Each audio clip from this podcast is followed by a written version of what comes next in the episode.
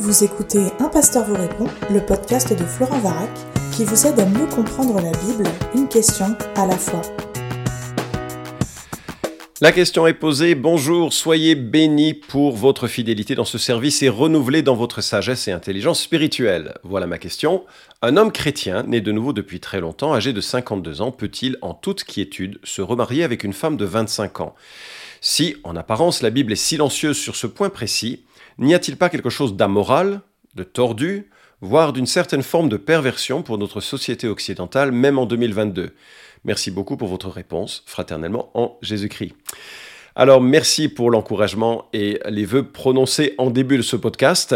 Et cette question éthique est intéressante parce qu'elle nous lance dans une réflexion plus globale.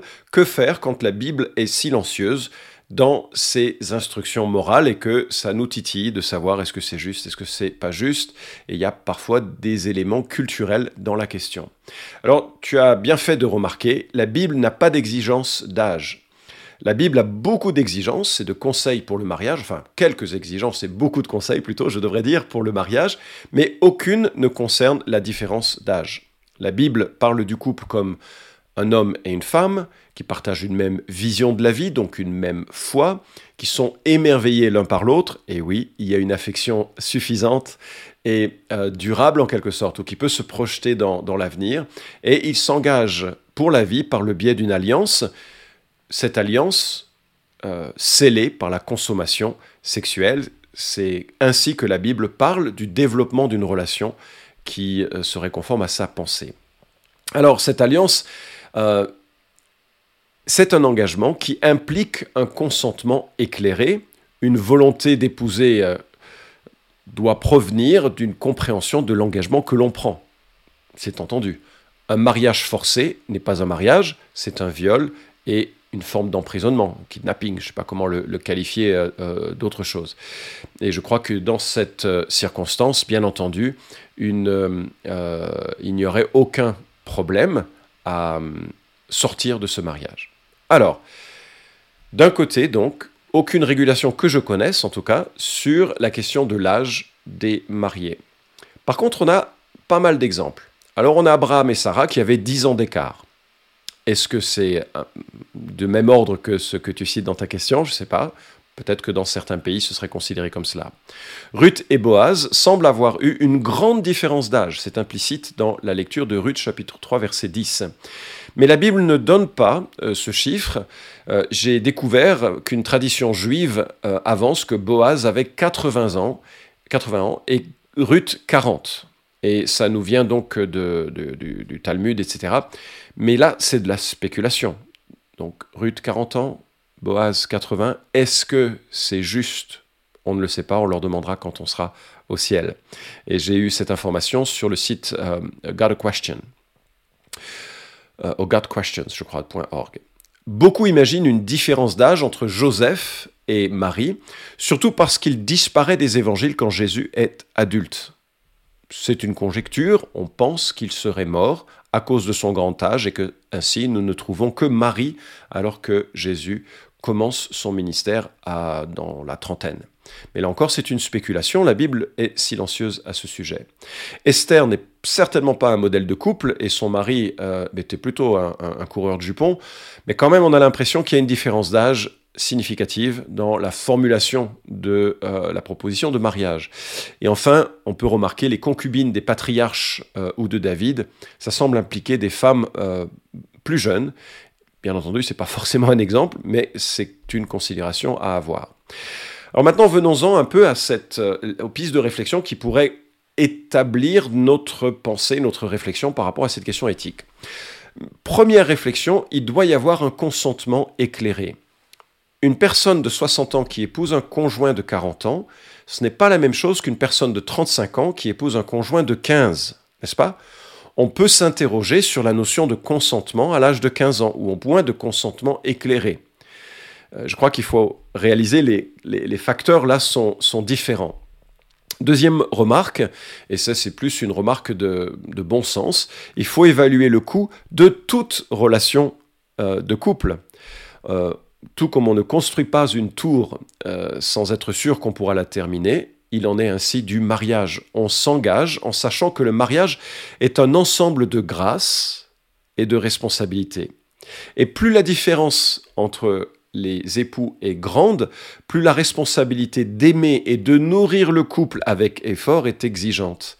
Être capable d'aimer avec une différence d'âge importante, c'est se projeter dans la possibilité, pas forcément, dans la possibilité de longues maladies et de situations euh, durablement douloureuses alors que l'on ne peut plus partager les mêmes choses que l'on aurait voulu partager. Et en même temps, je connais des couples qui ont le même âge et dont les difficultés sont réelles à cause de maladies, de déficiences euh, de la santé, etc. Donc, de toute façon, le mariage est toujours un pari sur euh, l'avenir. L'évaluation du coût, c'est aussi faire face à ce que peut être une norme sociétale et qui pourrait faire peser euh, un regard pénible. Je me souviens de mon papa qui était euh, représentant en, vêtements et qui allait dans un magasin et euh, qui présentait la collection de vêtements de femmes et qui dit au, propriétaire du magasin mais demandez à votre mère ce qu'elle pense de ce modèle, il est juste magnifique. Et cet homme lui répond mais c'est pas ma mère, c'est ma femme. Et donc, il s'est évidemment euh, confondu en excuses, mais l'homme a dit, c'est pas grave, ça arrive assez régulièrement. Et donc ça, c'est quelque chose qu'il faut apprendre et accepter de, vivre. On ne sait pas comment on réagit quand ça devient répété.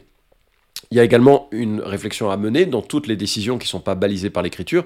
Quel impact sur les autres? Que ce soit sur ses propres enfants, peut-être issus d'un autre mariage, que ce soit sur une communauté, parce que ça, ça doit peser, on ne doit pas être une occasion de chute, en même temps, il ne faut pas non plus euh, jouer cette carte constamment, parce qu'une occasion de chute, c'est plus grave que simplement être euh, surpris par, euh, par une, telle, une telle démarche. Il y a la sagesse également, la Bible nous invite à réfléchir sagement à nos voies, nos chemins de vie, et là, dans ce sens, le nombre de conseillers est une bonne chose.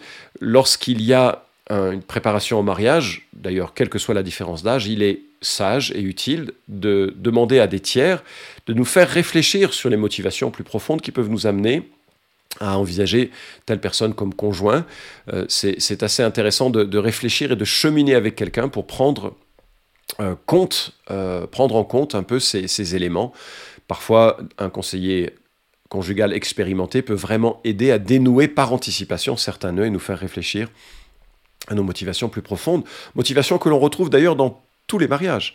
Euh, certaines personnes ont des motivations euh, très diverses, euh, que ce soit la, miséricorde, que ce soit la, valorisation de soi par l'autre. Enfin, il y a plein de choses qui ne sont pas forcément très claires au moment où on se marie et qui peuvent être mises à la lumière par des amis avec sagesse.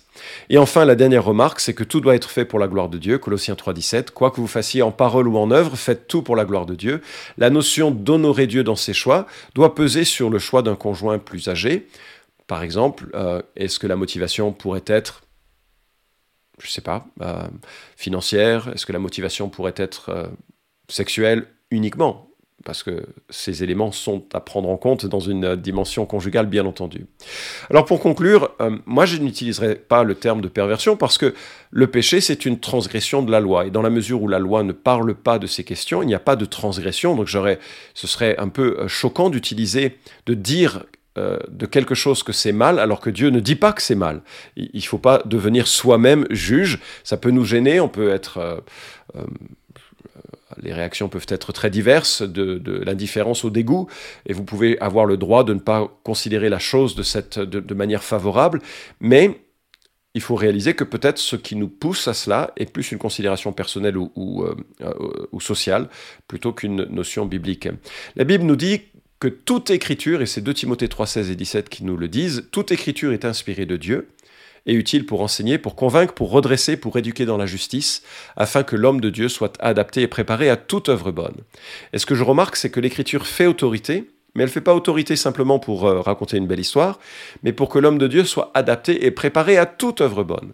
Donc on doit vraiment se laisser imprégner des données morales de l'Écriture, plutôt que par ses sentiments, ses émotions, ses perspectives. Je connais des couples qui sont remarquables avec une grande différence d'âge. Je connais des couples qui sont terriblement pauvres et difficiles malgré leur proximité en âge. La recette du couple, malgré tous les livres qui en parlent, n'est pas une recette facile à trouver. Les êtres humains sont très différents dans leur motivation, dans leurs euh, ambitions, dans leur capacité à trouver dans un conjoint le, bonheur de leur vie en Christ, bien sûr, et euh, à le partager dans le contexte du couple. Je me souviens du témoignage aussi d'une sœur en, Afrique, et je me souviens plus si j'ai lu ce témoignage ou si je discutais avec cette sœur, mais elle me disait qu'après la mort de son mari, elle avait beaucoup de peine dans l'éducation de ses trois ou quatre enfants, et ses parents lui ont recommandé un veuf assez âgé, enfin plus âgé en tout cas, suffisamment, peut-être de l'ordre de 20 ans, je ne sais pas, 10 ans, je sais plus maintenant, mais euh, qui euh, avait déjà eu une famille, des enfants qui avaient grandi, etc. Et les parents de cette jeune fille pensaient que euh, l'expérience positive et favorable de cet homme serait utile pour apaiser, calmer un foyer qui était devenu assez, assez difficile. Alors, elle l'a aimé, au départ avec Interrogation, mais petit à petit, elle l'a aimé. Ils se sont mariés, et avec le temps, elle a remarqué la sagesse de ses parents, car euh, ça a été très utile pour elle d'être rassurée, prise en, euh, euh, charge de façon favorable, mais aussi avec ses enfants. Alors, comment conclure? Alors, je, dans ce genre de situation, ben, je peux que recommander de prendre le temps de la réflexion et d'inviter paisiblement la réflexion de gens mûrs qui sont un peu dégagés de la situation émotionnelle, peut-être de proches qui auraient des, perspectives très, très vives. Je suis pas très bon en counseling, c'est le moins qu'on puisse dire, donc je vais pas aller plus loin que ça. Mais il y en a qui sont bons en counseling et c'est à eux de, euh, euh, de vous encourager, de vous aider à cheminer quand, euh, si vous étiez dans ce genre de situation.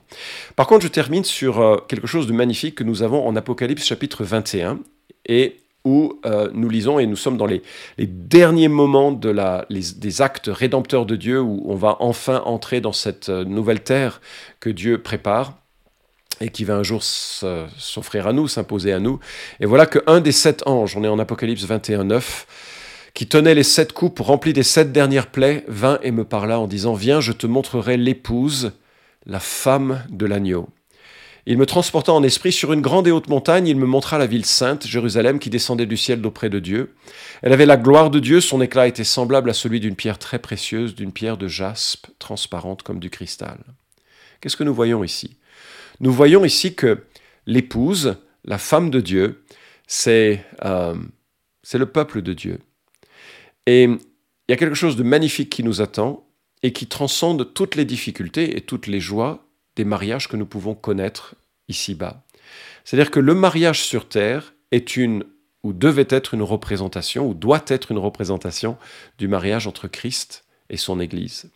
Et en, cela, euh, toute relation, aussi parfaite ou imparfaite qu'elle soit, doit être modérée dans son importance pour aller au-delà des joies et des frustrations du mariage, pour réaliser que nous sommes invités à un mariage. L'une des invitations à la conversion, euh, c'est une invitation à se marier quelque part avec l'époux par excellence, Jésus-Christ, qui a pris nos péchés et qui a tellement voulu que nous soyons avec lui, qu'il a donné sa vie pour le permettre. Apocalypse se termine, chapitre 22, verset 17, sur cette exhortation. L'Esprit et l'épouse disent Viens, que celui qui entend dise Viens, que celui qui a soif vienne, que celui qui peut, qui veut, pardon, prenne de l'eau de la vie gratuitement. L'Esprit et l'épouse l'épouse, les enfants de Dieu, l'Église de Jésus-Christ, prie, viens.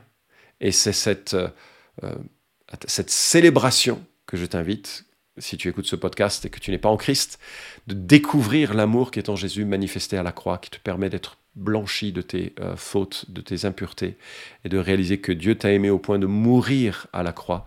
Il a offert son sang pour te permettre de euh, le connaître et, de faire partie de cette épouse. J'espère que ce podcast t'a éclairé. Cet épisode vous a édifié? Alors merci de le liker ou de le partager pour que d'autres puissent en profiter. Pensez aussi à vous abonner à la chaîne d'un pasteur vous répond pour ne manquer aucun des prochains épisodes. Enfin, si vous avez une question à poser à Florent Varac, écrivez-lui directement sur contact@toutpoursagloire.com.